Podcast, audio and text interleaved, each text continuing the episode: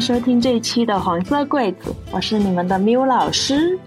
今天我邀请到了一位非常神秘而且厉害的朋友，我在很久之前就已经听说过他，也看过他的内容文章，然后呢，会觉得这位朋友很神奇，但是我一直还没有一个很正式的机会能够邀请他来聊聊天，所以很开心这期终于可以跟他聊天了。我们欢迎 Crystal，跟大家打个招呼吧。大家好，我是 Crystal 直营，很高兴跟你们一起玩。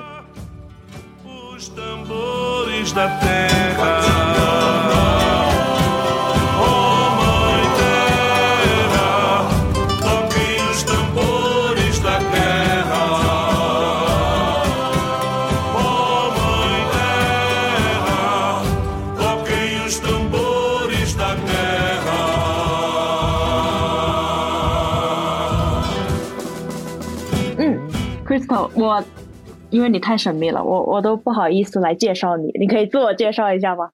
我本来还是很期待，就是你会怎么介绍我的。在婚礼上 Q 我用的是灵性大师，我当时就嗯，对我跟 Crystal 是在前一阵 Jazz 的婚礼上面认识的，然后因为凭着我对 Crystal 粗浅的了解，我就是觉得他是灵性界的大师。有很多的心法，然后其实我因为我最好奇的哈，就是通过灵性的视角，怎么去帮助我们在我们的都市人去实现一个财色双收，有财双收，对，所以对就很神秘又很厉害，所以还是交由你来介绍吧。哦，好的，球又抛回给了我，嗯。嗯，我是 Crystal，然后其实我对自己的认知绝对不是什么灵性大师，我也不喜欢理性导师这个词，我也不会说自己是什么身心灵导师。嗯，我更认同的是，就是我是一个写人生游戏攻略的人，然后陪大家一起玩的人。我很喜欢的是去找到每个人隐藏的那个真相，然后找到每个人最兴奋和最恐惧的那个点。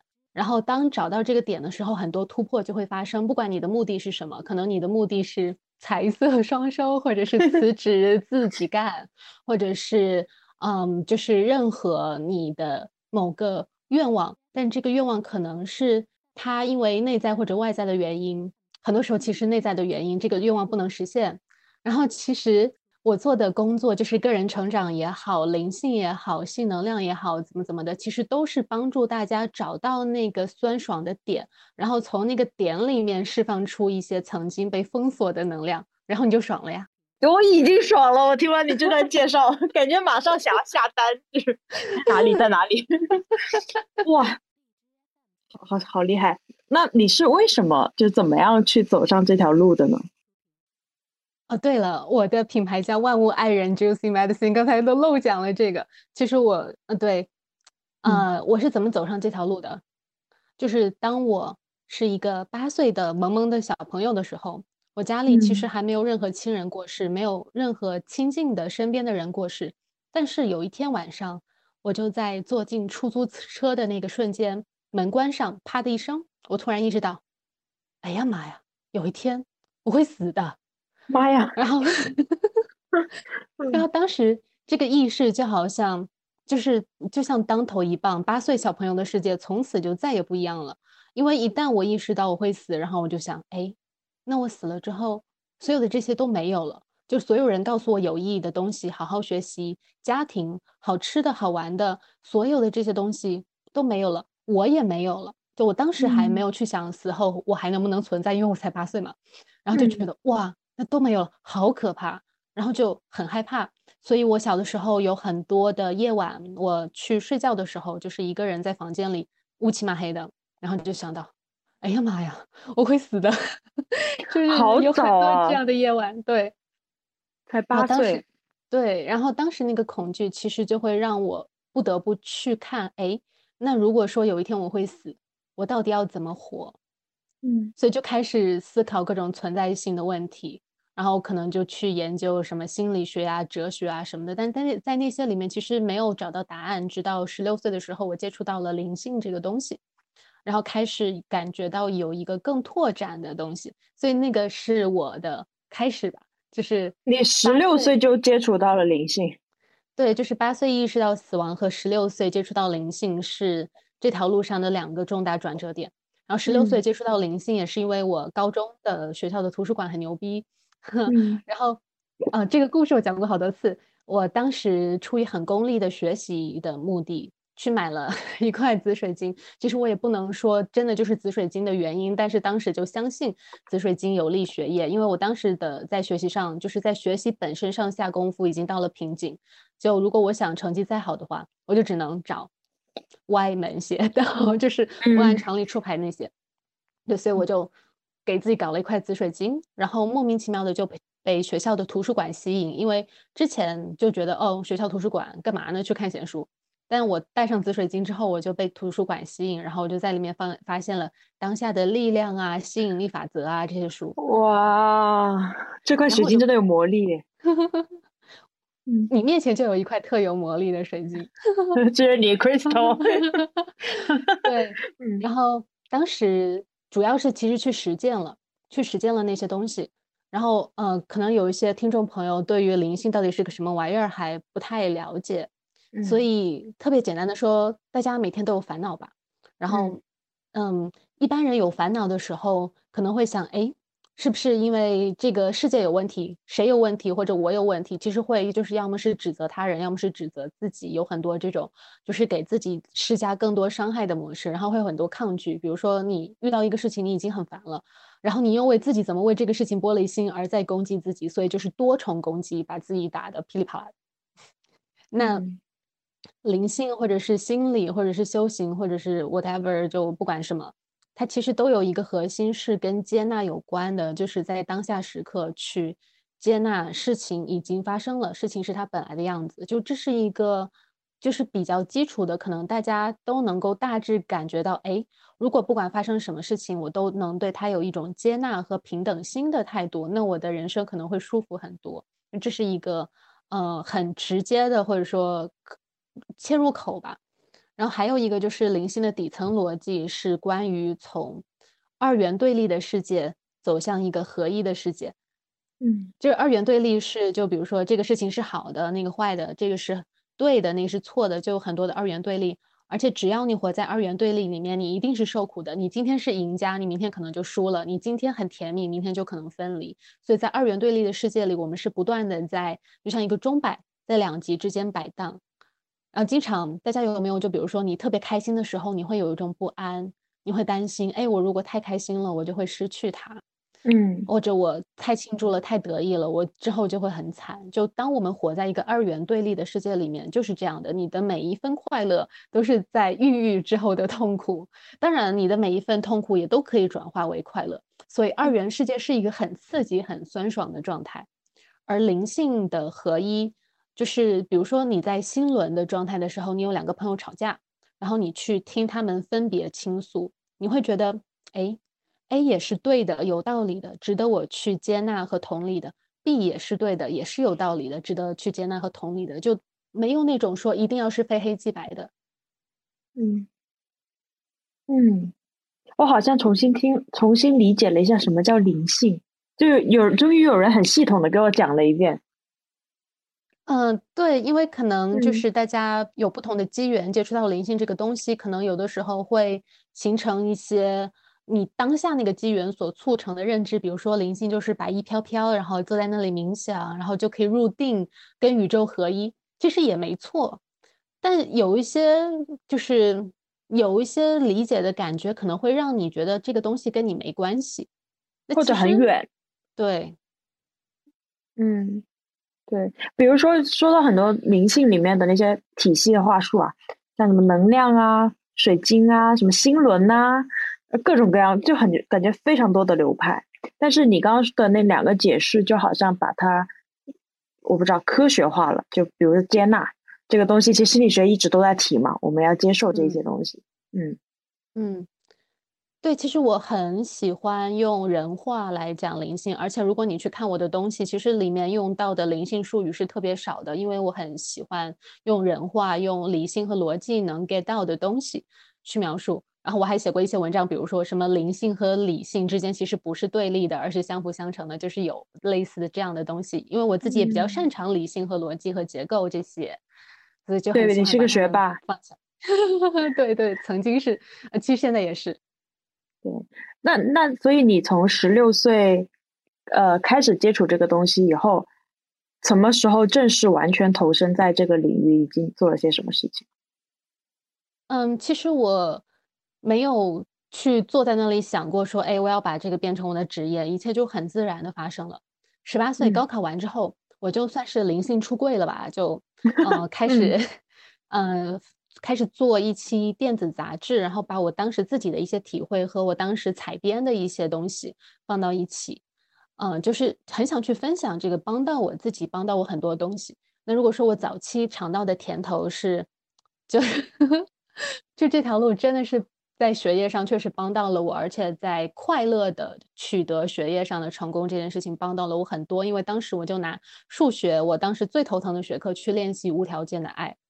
我当时从那么功利的角度去入坑，但后来发现，哇，这个坑就是入的，实在是比我最先想要的功利目的要广阔很多。而且我十八岁的时候，我在问自己，我还怕死吗？我意识到我不怕了，因为我意识到了更大的世界。哦，十八岁回答了八岁的那个问题。对，用了十年，怕死怕了十年，很快了，已经十年。哎，但是我很好奇，就是你那个怎么样用灵性来帮助你数学？嗯，对，就是因为我当时的逻辑是这样的，就是你学习这件事情，你当然就是学习本身是最重要的，你去用正确的方法努力，当然这个是最重要的。同时，你每一次考试的发挥，这个是有波动的，而且不是说你越努力就一定发挥的越好。那影响你发挥的是什么玩意儿呢？老师们、同学们会说状态，然后看听起来就很悬啊。那你这个东西是？纯随机运气呢，还是说它其实是可控的？然后我逐渐发现，它一定程度上是可控的。就比如说，我当我的心情比较平静和喜悦的时候，我考试可能不容易紧张，然后我就不容易犯低级错误，就等等。所以就是去调整我整个人的状态，其实对我的 performance，对我在世间的发挥，其实是有影响的。哦，所以不只是数学考试，我我理理解了你开头说的调整你自己的状态，无论你要财还是色还是 任何的事情，可能 可能都很关键。嗯，对，因为可能大家都经历过，比如说自己心情特别好的时候就会更漂亮，或者运气更好，然后人家更容易有好事想到你，就是状态和我们的经历还是蛮有关系的。嗯，后来呢，在十八岁开电子杂志。哦，没想到会前面的事情讲这么多，很好奇的故事。对，十八岁电子杂志，然后后来我是大概是二十二岁的时候吧，二十还是二十三岁？哦，二十三岁的时候，嗯，当时我突然有一天，我觉得我自己在自我探索这条路上，就是有很多的洞见，发现了很多我觉得很宝贵的东西，然后我想分享出去。那就是这么简单，我就想把它分享出去。我当时没有想说我要拿这个赚钱养活自己干嘛的，我就开了自己的公众号。然后过了不久，在跟一群朋友讨论他们在性生活中的不满意的时候，我想，哎，这个话题我有东西可以分享，那我干脆就开一节课呗，开一节公开的课，招生的，收钱的那种。然后从此就那课就超级火爆，反响热烈，从此一发不可收拾。然后就开始了就是教课这个这个事情。主要是你的切入点也很准啊，从性生活开始，就这个痛点很大。Sex sales，嗯，那所以从二十三岁到现在大概多少年的时间？七年，七年。哦哦，所以这七年里面你都一直就在做一些灵性知识的分享。我觉得，虽然说灵性它是这个底层的东西，我做的事情其实都是希望帮大家忆起自己的本质，然后回归合一，同时在世间活得更爽。虽然灵性是它的本质，但其实如果你去看我的东西，很多文章啊或者课程啊，就是半个词都没有提到灵性，它更多的是关于，就比如说可能是情绪智慧，可能是亲密关系，可能是性能量、阴阳能量，或者是怎么做自己喜欢的事情还能养活自己。反正就是很多这些玩人生游戏的东西，但是这个攻略是有道的，就是它底底层的那个东西，其实都是会帮大家更好的接纳自己、爱自己，然后看见彼此等等。你刚刚那些关键词，我已经想立刻下单。如何更好的 玩这个人生的这场游戏？就是说，我说白了就是财色双收嘛。所以有什么比较那个切实可用的技巧嘛？比如说，我们我们先说钱好了。我因为我看到你你的那些公众号说什么如何大方搞钱。嗯，对，就是其实说实话，钱是所有我分享的话题里面最最不自信的一个，因为我从小觉得自己是一个金钱差生，就是我对钱这个东西概念有点模糊，花钱懵懵的，然后嗯，对它没有心，觉得够我过日子就好，所以其实我的基础是很金钱差生的。那可能就是因为这样。我可以是一个更加 relatable、更让普通人有代入感的，在这个议题上。因为如果就是特别会赚钱的人、特别懂钱的人跟你分享，可能你会觉得他很远。所以，嗯，钱我觉得就是特别重要的一点，是你看到你在金钱上你给他附加了什么东西。就比如说，很多人对金钱是有羞耻感的，他不敢直接谈钱，他觉得谈钱伤感情。或者当他做自由职业者或者自雇者、创业者，他要定价的时候，他在定价的时候会有很多就是自我价值感的怀疑冒出来。就有很多我们都会在金钱上面附加很多东西，价值感也好，认可也好，被爱也好，等等等等。所以就是我经常说，好女孩面对这三座大山。钱羞耻、性羞耻和爱羞耻。如果你对这三座大山，我不要说翻越或者怎么样吧，就是你能够更游刃有余的去看到你内心的这三座大山，就会活得好很多啊。那个好女孩其实是一个泛指，就好男孩也一样，或者好非二元性别孩也一样。嗯，钱的羞耻有什么具体的方式可以帮助我们去理解，或者说怎么去看待钱这个问题呢？就我我现在也是，我对钱是懵的，但我知道会有有很多东西在里面，但是呢，我不知道怎么去看到它和处理它。嗯，首先这个播客并不致力于给大家上一节金钱课。好，然后我想，我我我能想浅浅的，嗯。对，我觉得其实如果你能够真的看到自己对钱的羞耻感，就是如果你能够看到自己在钱这个议题上面附加的很多情绪，其实这个看见本身对你来说可能就会是一个突破。比如说，有些人他在钱上面的一些议题是关于对父母无意识的忠诚，就觉得父母都这么抠，然后父母这么俭省，那我不应该呃轻松的拥有钱。我父母赚钱这么辛苦，我不应该轻松的拥有钱。就是当你。能够看到你在钱上附加的感受，或者是感受背后的一些潜意识的驱力。比如有些人啊，他赚不到钱，其实是因为他内在非常渴望自己能够被养。就比如说，去特别努力的创业，创业失败了，然后失败了怎么办？就只能回家啃老。然后有的时候他在这样的状态里面，他内在有一部分他是开心的，他是爽的，他会觉得，哦，那我已经努力尝试过，我失败了，所以我那我怎么办呢？我就入啊，那我就被养。就可能是我不是所有就是创业失败只能回家啃老的案例都是这个动机啊，不是这个意思。我的意思是说，有些人他可能是这样的，他内在首先他有一种被养的渴望，他像像像一个小孩一样，他能够去接收，能够被爱、被照顾、被宠爱，他有这样的一个渴望。但是他可能平常又看不到他，因为他觉得怎么能这样呢？我这么能干，我这么独立，我怎么能有这个东西呢？所以他看不到他这个潜意识的渴望。而他你看不到的潜意识的东西，它就会成为你生命中的捣蛋鬼，然后给你搞出一堆事情。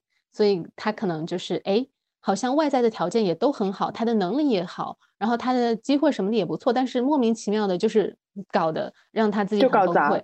对，然后有些人在搞砸的时候，他沮丧归沮丧，难受归难受，羞耻归羞耻，但是他有一部分是觉得爽到了。释然，嗯，对，所以就我们对金钱可能会有一些秘密的渴望，比如说，我记得我小时候其实会有有一个这样的体验，就是我去我跟我妈去公园，然后呃，当时公园里面的水呢好像是要五块钱一瓶，外面是两块钱还是一块五一瓶，然后我妈觉得就是没有必要多花这个钱啊，等我们出我妈也是这样的，嗯，对。当时我就很渴，就也不是说渴到就是我要渴死了的程度，但我当时我就理解不了，说为什么为了省这一点钱，就又不是你真没钱，对吧？就是，嗯，就是为什么为了省这一点钱，要让我当下活生生的这个对喝水的需求要被否认？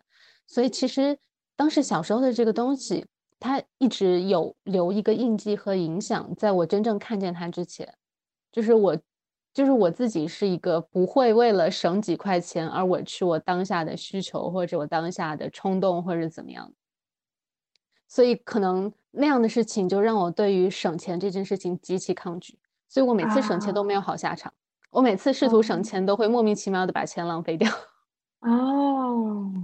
有意思哎，我跟你刚好相反，我是用了很长的时间去学习花钱，嗯，否则的话我就会有一种，哎呀，你看我妈小时候连几块钱的水都不舍得买，而我在这大手大脚的，所以我用了很长时间去学习，我我有钱我就要花，我就要去买的这个过程，过程中要克服自己的愧疚、羞耻、不应该这些东西。那你是怎么克服这些的？就是把金钱这个观念抛在脑后，就是我甚至那段时间是别人借了我钱，我甚至都不记得，我就是不想去记得。然后我今天花了多少钱，我也不去记，因为我觉得背后可能就是因为我对这个东西有很大的羞耻，所以我选择不看到它。我在锻炼，或者你不去那么把它当回事儿，不那么严肃认真的时候，反能反而能更轻和更自由。嗯。嗯，哦，哦，然后过程中你说要看到那个导弹的那个部分，或者是看到你背后可能有一些潜在的需求没有被我们自己发现的。我常用的一个方式就是去问自己说：那如果赚到了钱会怎样？如果成功了会怎样？就这样子问了的话，可能就能知道说我在害怕什么。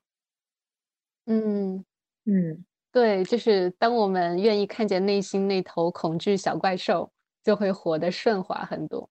嗯，他就不会出来乱乱搞了。好呀，你就放他出来，让他就是拿着一个充气锤子到处砸了。哦，我最近甚至还听到一个说法，一个方式，就是说，你就把他你害怕的那个部分，让他做出来，把它做得更极致。比如说，你害怕，呃，害怕什么呢？你害怕摔跤，那你就让自己狠狠的去摔一跤，你会发现不过如此。你就把那个风释放出来。对对对，我还听到这么一个技巧，最近。我我呃这个嗯嗯，我我先发一个声明哈，我这里所有的建议我不做那个负责任，大家不要乱尝试。我我这边的是这样，大家可以当相声听。对对对，但 Crystal 老师的那些大家可以去试一下。又把球踢回给我，你继续。哦，你刚才说到那个就是以毒攻毒、破罐破摔那一招，其实我今天还意识到，就是哇，我学探戈这件事情就真的很有那个意思。就是嗯，阿根廷探戈是一个我学过的舞种里面，我觉得最难的，就是比其他的双人舞，我觉得它会更难。然后。嗯，作为一个从小到大基本做什么事都能很快做好，如果做不好我就不做也可以。所以就比如说我在我平常做的最多的事情里面，其实都是做的比较好的。但是探戈这个事情就是我很喜欢，然后我又很长一段时间都觉得自己做乱七八糟。然后这个事情其实很好玩儿，就我觉得，嗯，从去年七月开始学探戈和学其他的双人舞，呃，就是经历了很多初学者的尴尬和。怎么跳成这样？哎呀，真的不好意思祸害舞伴。哇，我跳成这样，你还来继续跟我跳，我实在是太感恩戴德了。就很多这种初学者的体验之后，我发现它其实非常非常的赋能，因为我们可能就是比如说，如果。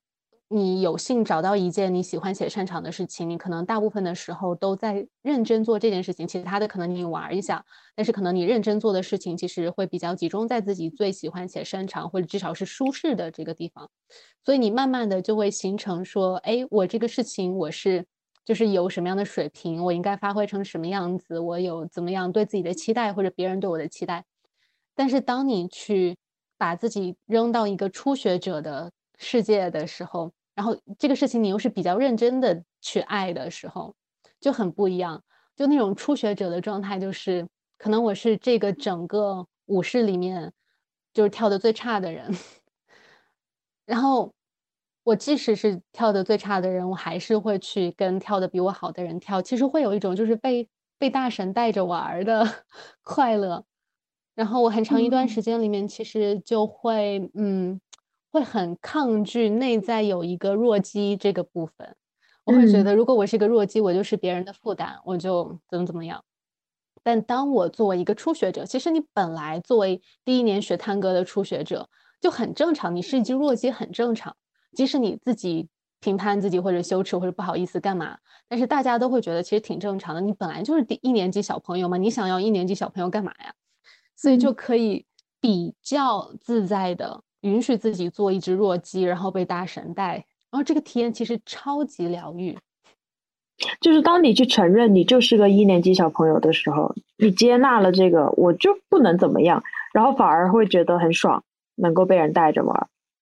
对，就一个是很自由，就因为当你做一件你已经喜欢、擅长，然后被人认可的事情的时候，你其实就是会对自己的表现有一个期待线在那里。但你觉得自己就是一个初学者，然后就是就仰仗着大家的提携吧，就那种感觉的时候，就啊，特别疗愈我那个正儿八经的部分。啊，我听起来就是那种学霸当久了，好不容易有个差的东西可以让自己体验一下。对，而且嗯，说到这里，我必须对我嗯的内在跳探戈，就是内在的探戈舞者，给他一个公平的那什么。就作为第一年学探戈的，然后我也没有就是本地的持续的老师和舞伴。其实我做就是在这个层面上说，其实我跳的还不错。只是说我去跳的时候，因为有很多人他跳了很多年，然后他非常努力，然后非常精进，所以他已经到了一个很好很好的程度。所以我在那个场里面会觉得自己是一只弱鸡，然后就很疗愈。是。又又又不小心凡尔赛了一把，确实看出来你的学霸体质。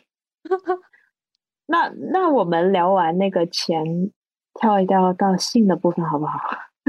这个部分也是我很关心的。你有个搓搓手，好期待。我看到你有非常多相关的文章是关于性这个部分的，其中让我印象最深的一个叫做“光靠冥想就能达到性高潮”。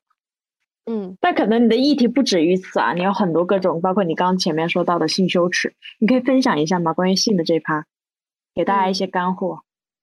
对，其实靠冥想能达到的那个高潮是高潮，但不是性高潮，因为是有区别的，它一般不是会从生殖器出发的那种。那你是会写标题的，那继续。嗯，那。就是说到高潮，就是我们本能的高潮一般是什么样的呢？它是就是当一个刺激累积了很多的能量，然后这个能量累积累积累积，然后它到达了你能承受的那个天花板，然后它嘣的一下就爆开了，然后在这个烟花绽放的瞬间，你会觉得很释放，很舒服。但这种其实不是高潮的全貌，还有很多比它爽的更多的。哦，还有什么？快说说。在可以播的情况下，对对对，我在想会不会被禁。嗯，就但这种普通的本能的高潮，它是要还的，因为会有一个 orgasm hangover 高潮宿醉，就是当你有这种风高潮，就是男性射精、女性阴蒂高潮的这种风高潮的时候，你的多巴这个这个时候你的多巴胺会大量的释放，然后当你这个峰值过了之后，你多巴胺就会骤降。然后你的催乳素会骤升，所以你那个爽完之后，你就开始不爽了。你可能就会觉得，哎，怎么有点烦躁，有点低落，甚至有点抑郁，甚至是看伴侣不顺眼。就很多人会说泡后抑郁症这个东西。所以其实就跟我们的这个呃内在荷尔蒙及这个这个就是各种生化物质的变化有关。嗯呃，然后那这个会带来什么效果呢？或者说为什么有这个机制呢？因为我们的身体机制其实和很早很早以前我们的祖先非常的接近，而我们的祖先他们当时就是要广撒网，这样才能繁衍后代比较多。你要是只有一个的话，那就是 你繁衍不了那么多的后代。所以这个本能的机制，它就会让你在高潮过后觉得。眼前这个伴侣没啥意思，然后因为我又有点低落，有点不爽，所以我想就是让自己又嗨起来。所以怎么样能嗨起来呢？就是去找新鲜的伴侣，新的伴侣，所以就会有这个机制。所以就是按照本能的方式做爱，大家一般就是做不了多少次，然后就会不想做。我我不懂，好久没做爱了，听不懂。你继续。对，所以就是有一些关于性能量的艺术或者是教学体系，它其实会让我们去去嗯去看那些除了这个本能的方式还有什么。就比如说不用这种疯高潮的方式，但可能这节播客也不好展开太多。但我的意思就是说，高潮有很多种不同的可能。还有另外一个，大家可以去那个 Crystal 的公众号去了解更多。对，还有一个是我最近刚写了一篇文章，叫《存在式高潮》（Existential Orgasm）。那这个说的高潮和这种能量积累爆发的高潮是不一样的，它是一个我们存在的背景的状态，就是你就当它是一个狂野的假想，说如果我们其实每时每刻都在存在式高潮之中，只是。我们在做的所有努力都在压抑和遗忘它。就比如说，你的身体是紧张的，你的头脑是紧绷的，你一直在想过去和未来，一直担心这个人不喜欢我，一直担心这节播客会不会没有人喜欢，或者这种东西。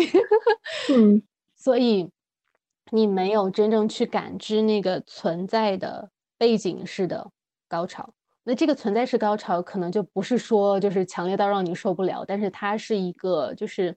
我会觉得它是一个更加润物细无声的这种持续的没有边际的状态。就比如说，如果呃，当我们把高质量的注意力放在身体的某一个部位，假设就是心口，你就把注意力放在这个地方，然后就去感受它。那每个人不一样，有的人可能没啥感觉。有的人会觉得有点紧，但对我来说，我每次这么做的时候，都会有一股电流或者像海浪一样的东西从我的心口蔓延出来。它是一个无条件的存在式的愉悦的状态，就是因为我存在，所以我有。啊，也不只是我我一个人，就比如说我的一些学员啊、朋友啊，其实都能够解锁。就是当你真正很放松，当你真正去很细微深入的感知你随便哪一个身体感受，你的这个感知，你的这个注意力本身。就会让你非常的愉悦。嗯，我感觉到了那种灵性里面说，你本来就是神，然后你本来就值得被爱，你就是神本身等类似的东西。也就是说，你的存在是高潮，其实无时无刻都在你的身体里发生着。只要你愿意去打开、去感受，你就能体会到那个快乐。对。嗯嗯，好妙啊，好厉害哦，这个视角。嗯，羞耻呢？因为这个真的太多女孩会有性羞耻了，也想特别让你聊一聊。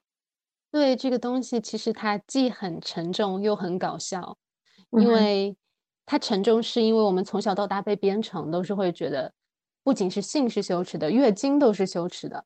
然后都要遮遮掩掩，然后都怎么怎么样，然后你就不能去想这个事情。无知是纯洁和美好的，因为我们从小到大就受到太多太多的这种编程，这些东西很重很重，然后都让你就区分不了这个东西不是你自己的。但一个很神奇、简单粗暴的疗愈羞耻的方法，就是如果你在一个安全的空间里面，你能把你引以为耻、觉得只有自己是这样的东西说出来，然后听到其他人说 “me too”，我也是。然后你就跟这个羞耻的关系就会改变。当然，很多深层的羞耻，其实你是要一步一步的去不断的去跟他工作，不是说你一下子就彻底没有了。但是如果说能有这样的一个空间，让你安全的把你觉得羞耻的东西说出来，然后发现它其实是再正常不过生而为人的体验，这个就会是很疗愈的一个东西。就以前我带幸福小组的时候，就有这样的发生。就当一个人。说出他小时候有一些性探索，然后觉得很羞耻，然后其他人说我也是，就整个场域都感觉是被光照亮的那种感觉。所以，对，其实羞耻的反面是亲密。就当你能够把一个东西在安全的场域里放出来，然后得到理解，然后互相看到彼此可能本来觉得羞耻的东西，羞耻的反面就是亲密。嗯。嗯，我我听完好好疗愈啊，而且能隐隐的感觉到，可能你在这些年的探索里面，确确实实在改变着一些人，可能只是点拨一下，然后他的人生就会发生改变。对，这也是我特别热爱我工作的一点，就是每一次我收到反馈，都会觉得哇，死而无憾。反正你也不害怕死了。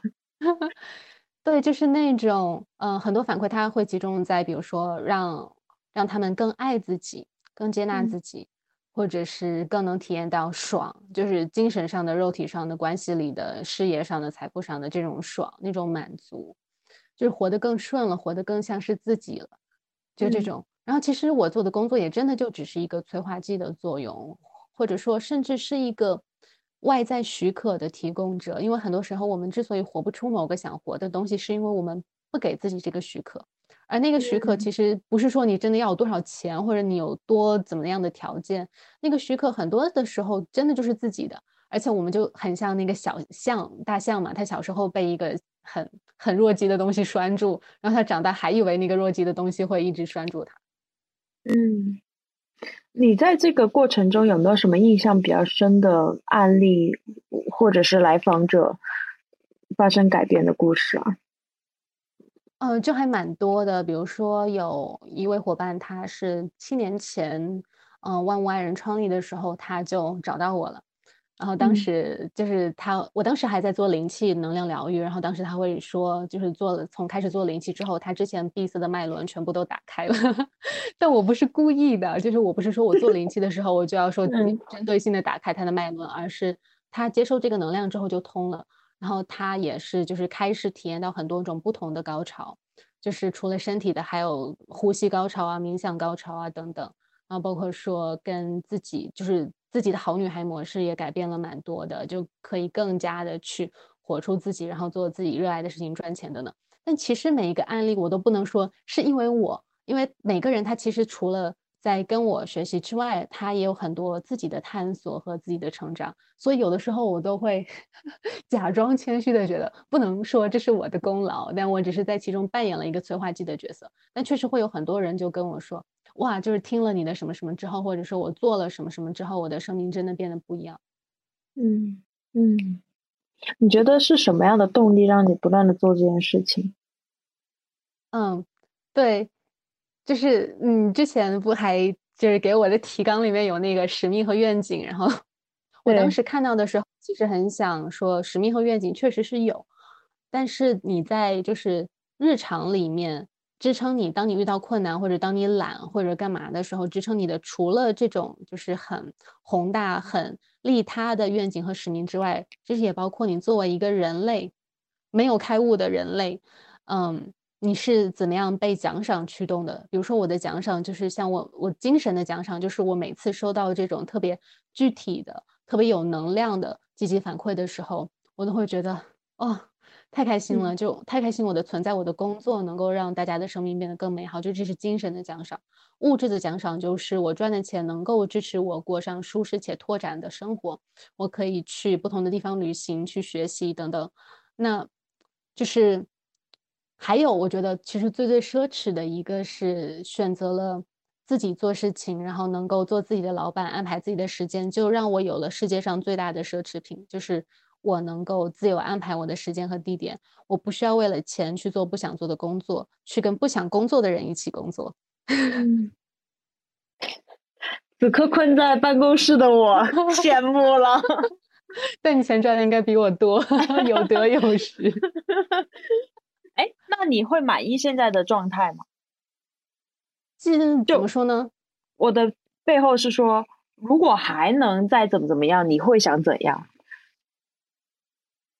如果说让我回到七年之前再选一次，我有可能会做同样的选择，因为就大家有没有看过那些电影，就是试图改变过去的电影，但其实每一次都无法成功，因为你会做某个选择，其实也是就是众多因缘、众多心理动力、众多外在关系的这个综合的东西。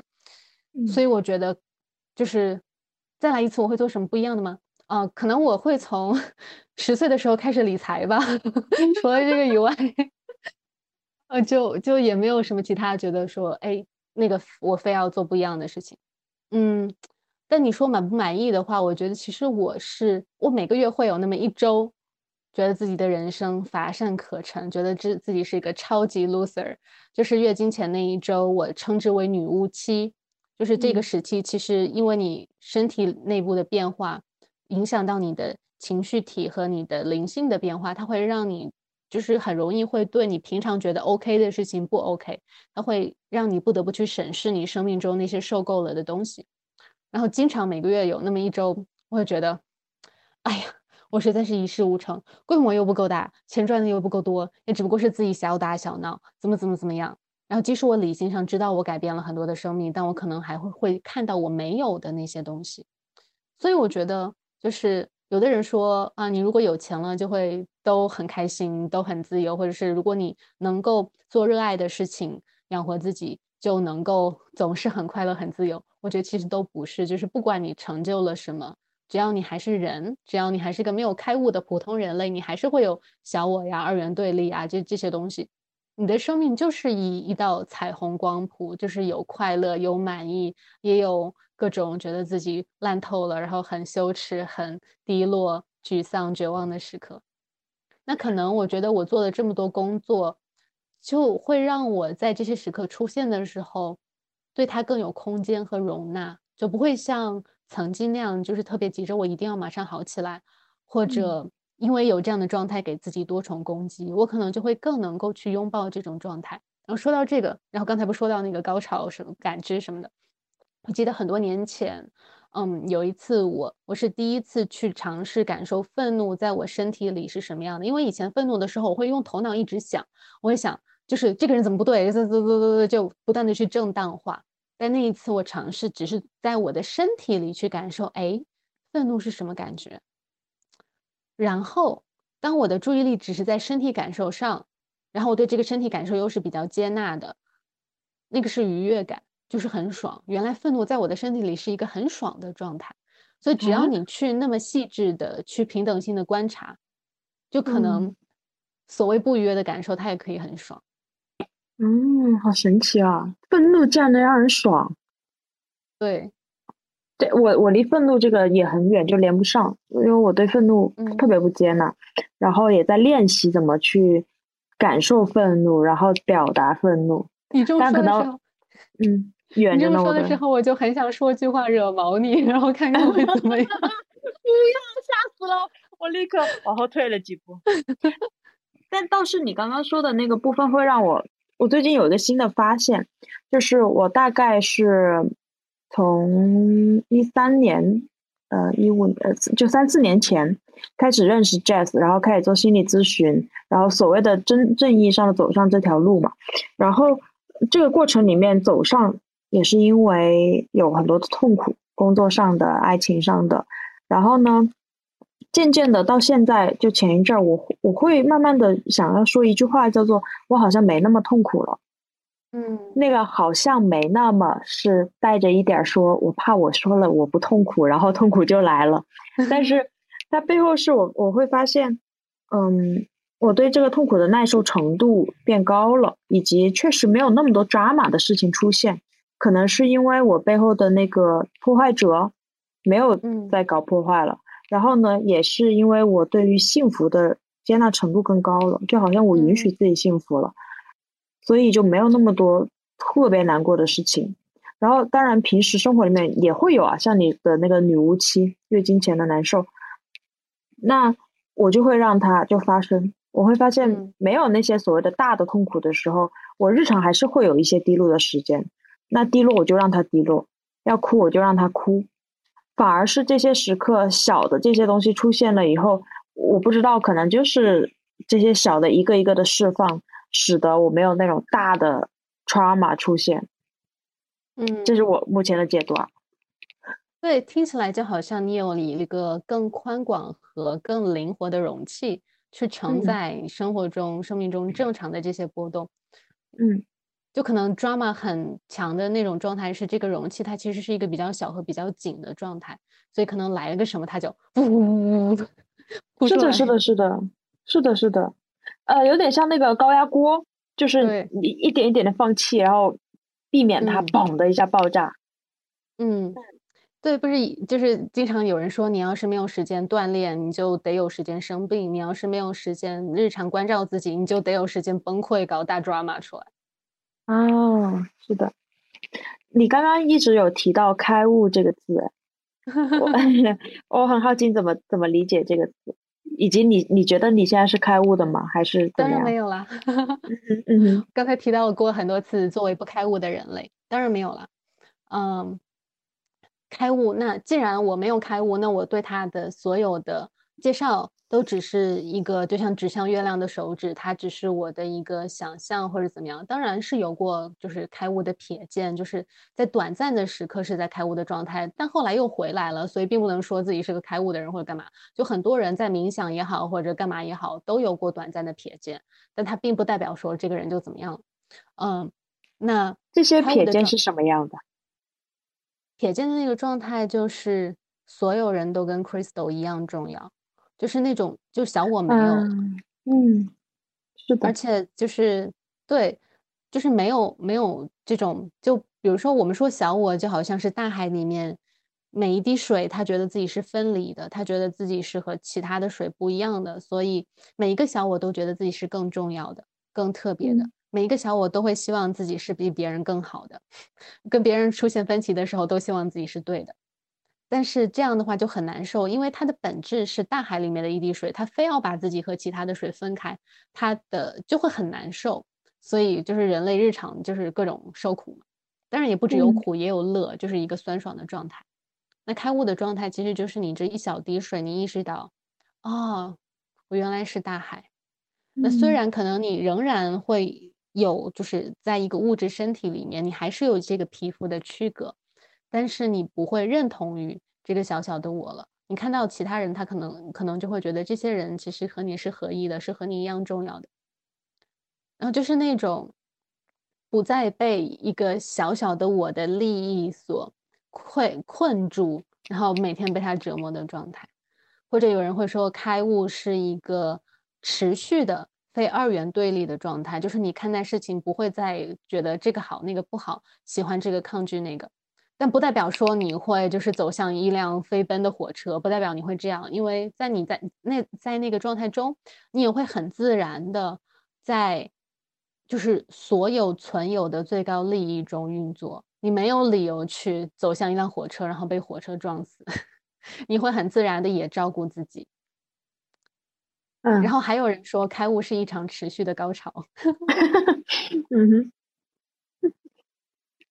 对，但我觉得哈，其实有很多年我都没有说刻意的再去思考开悟这件事情，或者把它当做一个目标，因为我觉得其实就其越越到后面就会越想说，嗯，生活就是修行，生活和灵性之间没有区分。工作啊，赚钱啊，恋爱啊，做爱啊，吃饭啊，跳舞啊，所有的这些事情其实都是修行，因为在每一个日常的事情中，你都不可避免的会去面对自己，你逃避也好，但你很多时候你还是会面对自己，所以就是你不可能不修行，就像一棵树长在荒野里，然后那个荒野里面其实会给你，嗯，土壤啊，风啊，雨啊，阳光啊，会给你这些东西。就是不管怎么样，你的灵魂都是在成长。我我也作为一个不开悟的人，讲一句话，我有时候会觉得人生多好呀，就是就是因为它有苦有乐才好玩嘛。但是最好玩的不是说盲目的在这个人生里面去受苦，而是你知道你在受苦，你知道你在享乐，就是带着一个修行的心去。遭遇这些东西的时候，然后你一个个难题去解它，或者是有会有不同的视角，发现哎还能这么想，哎哎我又不一样了一点。我觉得这个过程是好玩的。嗯嗯，当然当然我也听过说什么开悟了以后，你就不不愿意再回到这个人世间，你就你就想要无尽的跟这个宇宙融合，无限的合一，无限的感受那个爱与自在，就听着很美好，但是我也不知道它在哪儿。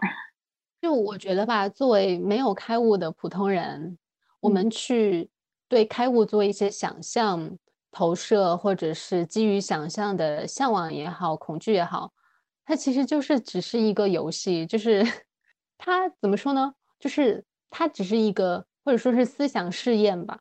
就它跟真正的那个开悟的状态到底有没有关系？其实我们谁都不知道。我我都有点刚刚有点紧张，就是觉得去讲说开悟有这么这么的爽。虽然我也我也很感谢你的补充啊，就是我们是怎样到底都不重要。但我想强调的其实是不要去追求那个状态，你追求这个过程才是有意义的，甚至说不不需要去追求是否真的就开悟了。这个这个很好玩，它其实是一个悖论，就很多人。特别想要开悟的那个劲儿，是从他的小我来的，就是他的小我会觉得哇，如果我开悟了，说明我很牛逼或者干嘛。但实际上，小我一点儿也不想开悟。任何你基于小我去做的工作，想要趋向开悟，它只会都会让你的小我更大、更胖、更茁壮。因为开悟了，你小我就挂了呀。小我怎么会想让你开悟呢？小我最喜欢的事情就是让你假装开悟，假装的惟妙惟肖，这个是小我最喜欢的事情了。啊，有道理。你可以多解释一句“小我”怎么怎么怎么一个概念吗？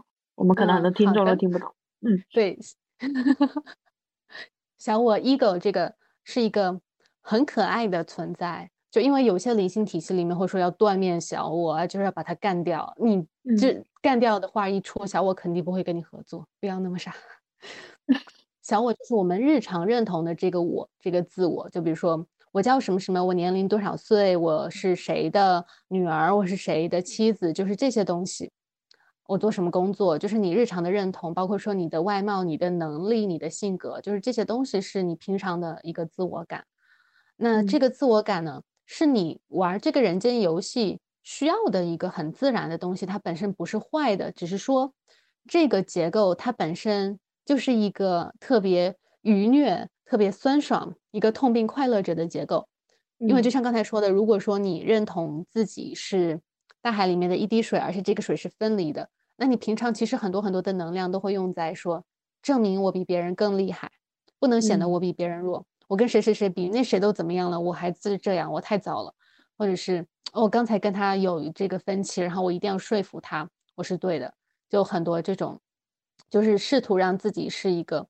更对、更好、更重要的这个努力，但这个努力注定是要失败的。就比如说能力上面，就是永远山外有山，天外有天，永远会有人比你更好，在某个层面。然后包括说在关系里面，亲密关系也好，其他关系也好，就如果说你一定要证明自己是对的，那你们两个就会互相打得遍体鳞伤。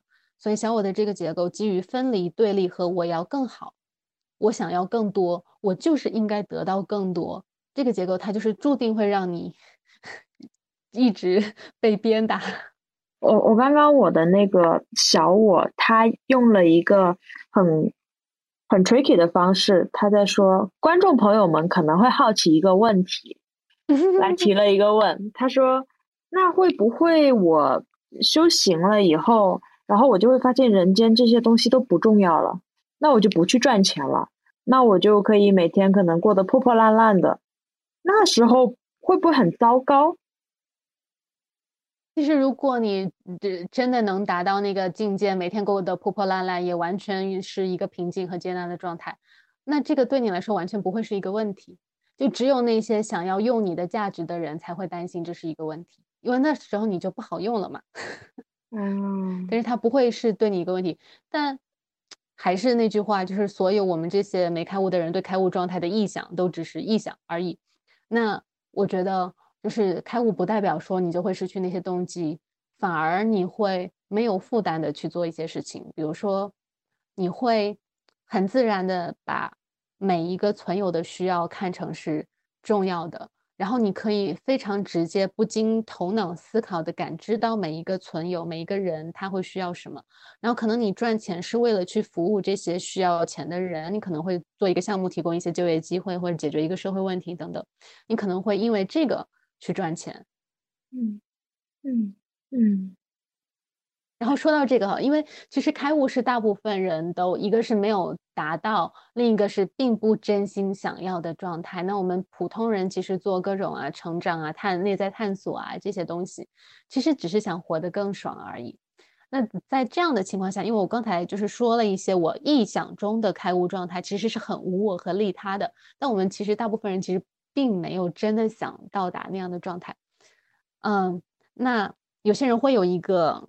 嗯想法会觉得说，哎，那如果说你搞研究心理啊、成长啊、灵性啊这些，你会不会变成一个更可爱的人？会不会变成一个更利他、更随和，呃，更愿意为他人服务、没有自我等等的人？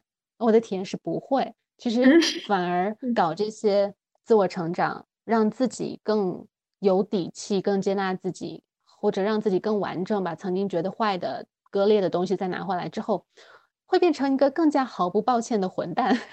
不，我说的不是那种就是极端的混蛋，不是说你真的就变得说你完全不在意别人的利益，而是在你。没有那么高尚，没有那么利他的时候，你不再道德绑架自己了，所以有的时候可能会反而显得说没有那么呃有宜人性。嗯嗯，其实反而是我当混蛋的时候，所谓的混蛋的时候，我更接纳自己了，我更不去为了别人的利益去工作了。嗯，那就会更顺，就因为你之前可能也是会有很多所谓自私的想法和。行动，但是可能你一边做一边特别攻击自己，但可能就是做一些自我成长，内在容器更牢固，整个人就是更有底气的时候，这些东西会顺一些。但我觉得其实也很难说做到真的像铜墙铁壁一样不在乎别人的眼光或者干嘛，就还是会在乎，但可能就是会更愿意让自己去拥抱这个因为在乎别人眼光而难受的感受，而不因为这个就。完全不允许自己做某件想做的事，所以看起来其实到最后就是跟自己的关系，内在寻求一种内在的接纳也好，安定也好，反正就是一切都嗯说得过去了，我懂了。然后这样子你去对外在，无论是跟他人关系、跟你工作的关系、伴侣的关系、性里面、爱里面，就能够更好的去处理了。就觉得是一个更顺、更一致的状态吧，因为我们平常很多的烦恼其实都是源于不一致嘛。你内在的一个部分想往东，另一个部分想往西，然后你就在这个无限的脑子里两个小人打架的状态里面受苦。嗯，哎，我我在好奇一个问题，因为我们呃聊灵性，不免就会聊到很多那种跟宗教有点近的术语，比如说开悟、分别心，比如说能量。呃，脉轮、气、水晶这些东西，那我们这一代年轻人其实很多都是从小就要推崇说要科学主义，要嗯不要迷信，不知道有没有冒犯到你啊？但是我我我好奇，就是有没有会有没有会遇到这样的人，然后他们会觉得，哎，灵性这一套你们怎么神神叨叨的，到底在干嘛？会会会不会有这样的评价？然后你你怎么看待这件事情？没有耶，可能就是 我越没有那个想要说服谁的愿望，越不会遇到这些啊。这就是一个修行者的典型。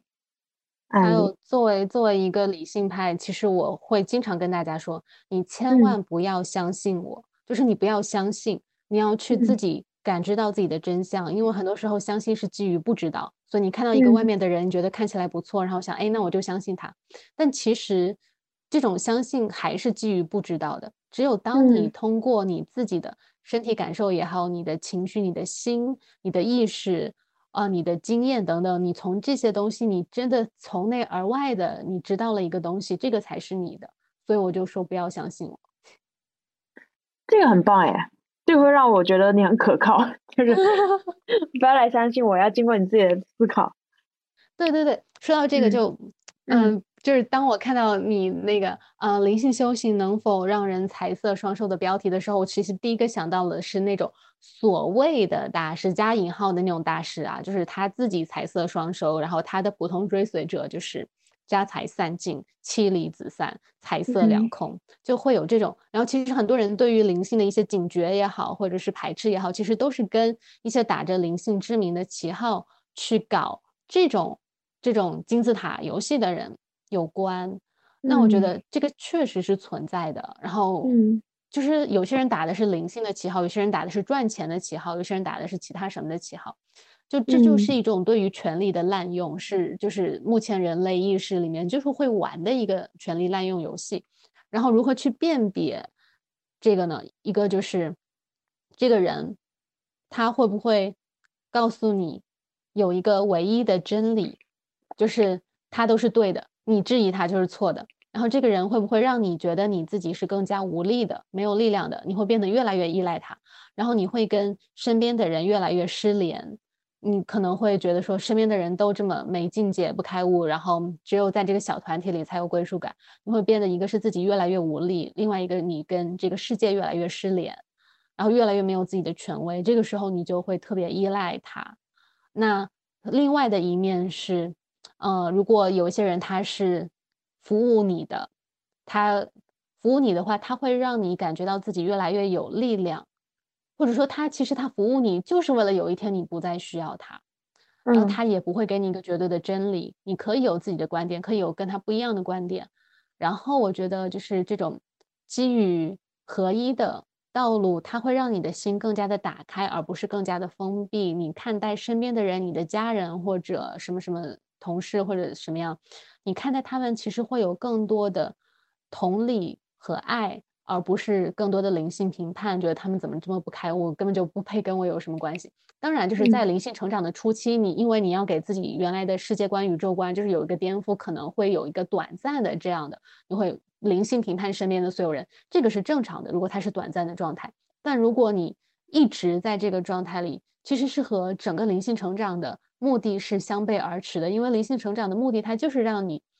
更多的在心在爱的状态，更多的接纳，更多的合一。而如果你在那里，就会觉得越对其他人越来越鄙视、嫌弃、评判，那其实就是背道而驰的。那那你会建议说，年轻人其实都需要修行吗？我会说不需要啊，干嘛想不开修行啊？你每天赚钱什么的，好好的，你修什么行啊？不是赚钱也可以修行啊，因为在我看来哈，嗯。嗯，修行其实是帮你更好的觉知生活，让你知道你在这世上是干嘛的，来一遭是做什么的。当你面对快乐或者痛苦的时候，更好的去玩这个游戏。嗯，刚才说不是，嗯，虽然这些更好都看起来分非常的分别，没关系，不要零星评判自己。好。对，就是我刚才就是半开玩笑的说不需要。其实很多人踏上修行也好，或者就只是内在探索这条道路，都是被逼的呀，就不是说好好的有一天突然，哎，我要玩这个。大部分人都是被逼的，可能就是很痛苦，受到了某个打击，想找某个答案，或者是怎么样，就是或多或少大家其实都是被逼的，被苦逼上了这条路。所以如果你平常活得好好的，每天乐乐呵呵的，觉得什么都挺好的。那你干嘛要 修行？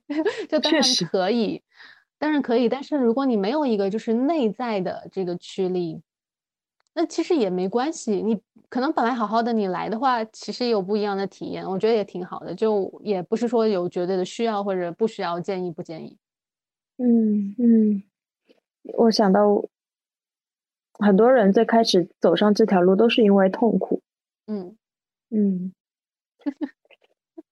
哎，我不知道哎，是我的哪一个部分在说话？就是因为我平时会号召所有人去看心理咨询，在我看来，其实做心理咨询也是一种内在探索，甚至说就是一种修行的开始，只是它是其中的一种法门。哦，我好像会认为，无论是心理咨询还是还是灵性层面的，比如说冥想啊，然后觉知自己啊，或者说用像你今天介绍了很多种方式来跟自己内在更加的去打开。呃，顺畅，这这些动作都是跟都是很有意义的。就是你来来这一趟，别白来一趟啊！我会觉得，可能是我自己觉得跟自己玩这个过程很有意思，所以很想要安利大家。嗯嗯，对你就是亲身尝到了甜头，所以也想大家也来尝一尝。对对对，我最后再问一个问题，就是有点大哈，怎么理解神？哈哈哈哈哈！很多年前看过 Till Swan 的一个视频，然后他就讲神就是章鱼的头，然后我们就是章鱼的脚，然后神是就是他是那个意识，他从章鱼的头下降到章鱼的每只脚里面。然后我也自己领悟到过这种状态，就是神作为那个唯一的意识，它相当于散发在我们每一个人每一个存有之中。所以就是众生平等的基础，就是因为神在每个存有之内。然后我觉得神不是一个和我们分离的状态，也不是一个需要讨好的大家长，他就是就是那片海，然后神的意识是他知道他是那片海，而我们每一个人没有开悟的人 就以为自己是那滴水，所以神是就是那个进入我们的那个原初的意识。所以在我们每一个人都可以通过自己的探索、自己的感受、自己的心，或者各种任何适用于每一个个体的法门，回忆起哦，原来我其实是他，嗯，就是那种感觉。然后平常我和神的关系是，但是有的时候因为就是人类头脑的这个结构嘛，还是会有一种我和你的那种感觉。所以我平常对神的经验，就神对我来说就像是一个爱人。所以他就特别爱我，特别宠我，经常是我脑子里冒出了一个愿望，然后我还没有来得及跟任何人说，也没有写出来，就是没有机会被算法、大数据捕捉到的，然后就莫名其妙的，看似莫名其妙的有个机会到了我面前，或者有个人主动来跟我说什么，就这种所谓心想事成，其实就是你越连上这个互联网，宇宙互联网。你的每一个愿望越容易被及时和清晰的和准确的回应。我最近就有一个神迹，如果他可以称得上是神迹的话，我觉得就是你来找我录播客，因为我真的是动了这个念头，我在想，哎，我要不要采访一下 Crystal？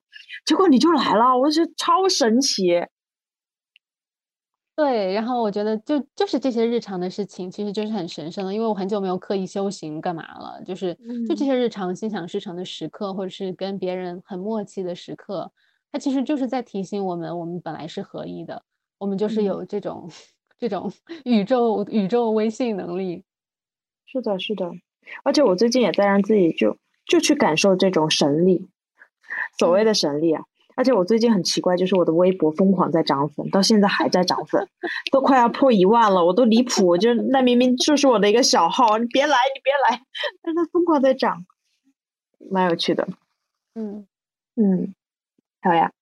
那我最后，因为今天说了蛮多嘛，嗯，我我反正是挺心动的，能不能你认认真真的给自己打打打广告？如果真的是想要走上这条道路，或者是有遇到一些困难也好。